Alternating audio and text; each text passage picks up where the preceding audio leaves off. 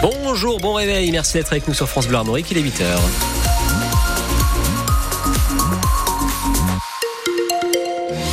Ça commence à circuler sur euh, la rocade à Rennes notamment avec euh, des ralentissements en circulation intérieure à l'ouest, à peu près 5 minutes de perdu. Euh, également au sud en circulation extérieure. On fera un point complet juste après le journal, tout comme sur le ciel. Bon, bah, vous commencez à connaître le programme. Il y aura de la pluie, du vent. Voilà, comme, comme d'habitude pour ce mois de février. On fera un point complet avec Sébastien Decaux à Météo Bretagne juste après le journal.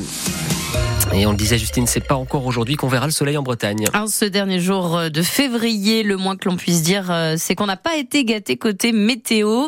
Il n'a pas fait très froid, c'est vrai, mais donc on n'a pas vu le soleil. Selon les chiffres de Météo Bretagne, 38 heures d'ensoleillement seulement à Rennes contre 80 en moyenne, du jamais vu depuis près de 20 ans. Justement, Éric Bouvet est allé à la rencontre de Rennais pour leur demander ce que le mot soleil leur inspirait. Photosynthèse, panneaux solaires. Tongue, plage, euh, coup de soleil. J'ai attrapé coup de soleil. Je dis le soleil. La couleur jaune. Euh, la bonne humeur. Les vacances. Vacances. Ouais, c'est important pour le moral. Là. Ouais. C'est joli soleil. Beau temps, plage, euh, les vacances, euh, le plaisir. C'est le soleil, c'est la vie.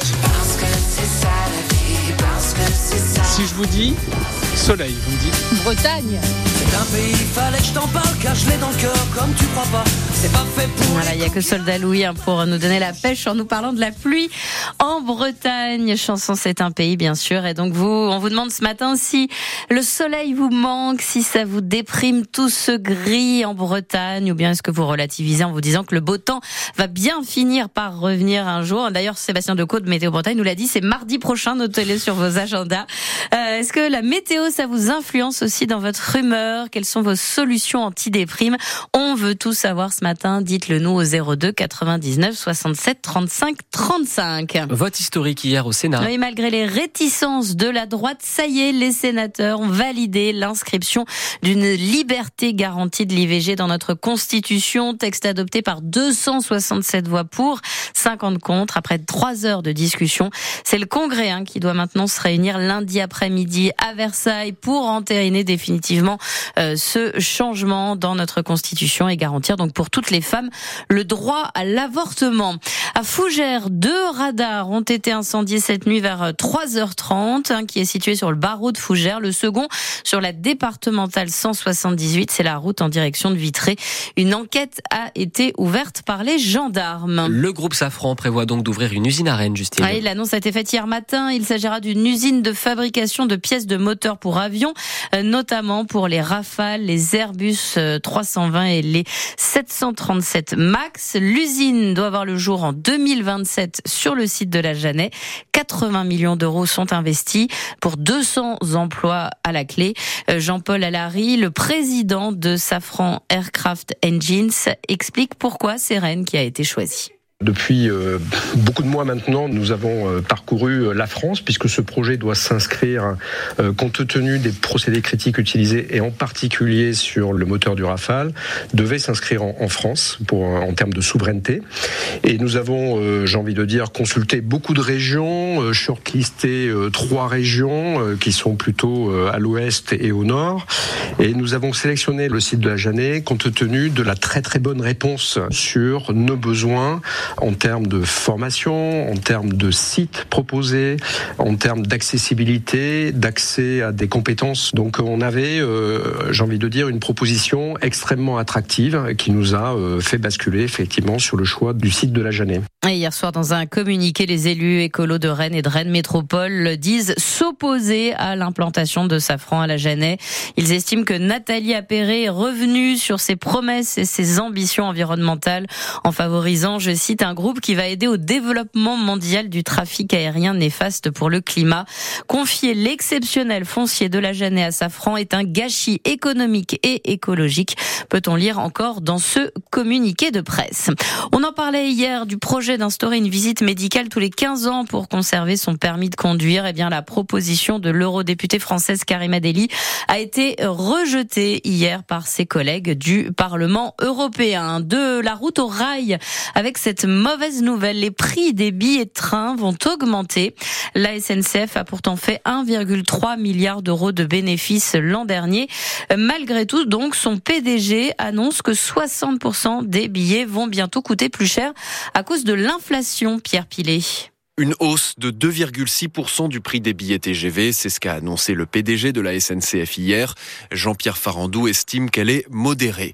Pour les Ouigo et les Intercités, pas d'augmentation des tarifs en prévision. Malgré plus de 10 milliards et demi d'euros d'investissement l'an dernier, montant record qui sera sans doute dépassé en 2024, sur plusieurs axes on manque de matériel, donc on rate des ventes. C'est ce que regrette Jean-Pierre Farandou.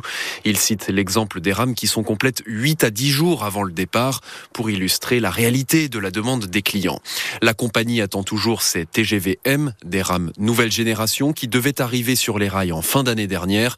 Elles seront là au mieux à l'été 2025 car le constructeur Alstom a du retard. Et ces régions françaises où les trains se remplissent très vite, ce sont le sud-ouest, le sud-est et la Bretagne. Si vous êtes allé sur la plage ces derniers jours, peut-être que vous avez vu des oiseaux marins en difficulté. Et certains sont même retrouvés morts sur nos La Ligue de protection des oiseaux a commencé des analyses pour trouver la cause de ces décès d'oiseaux marins.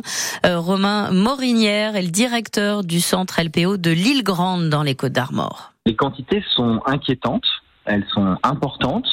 En plus, on parle d'espèces euh, patrimoniales, hein, avec au total des centaines d'individus récupérés sur toute la, façade maritime française. Et on estime donc à 10% à peu près ce qu'on va récupérer sur les côtes. Donc on peut euh, extrapoler en, parlant de plusieurs milliers d'individus qui sont perdus au large parce que les, les courants les poussent, etc. Et on n'a pas trace de ces individus-là.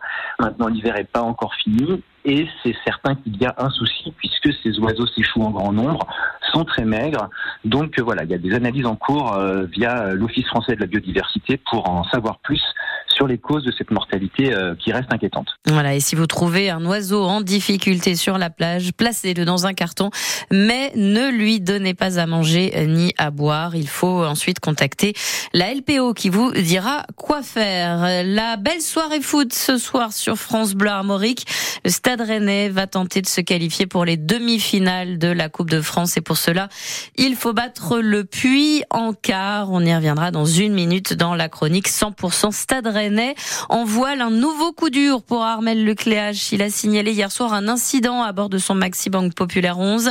Il a découvert en effet une sur le pont avant de son bateau qui entraîne une voie d'eau dans la coque centrale.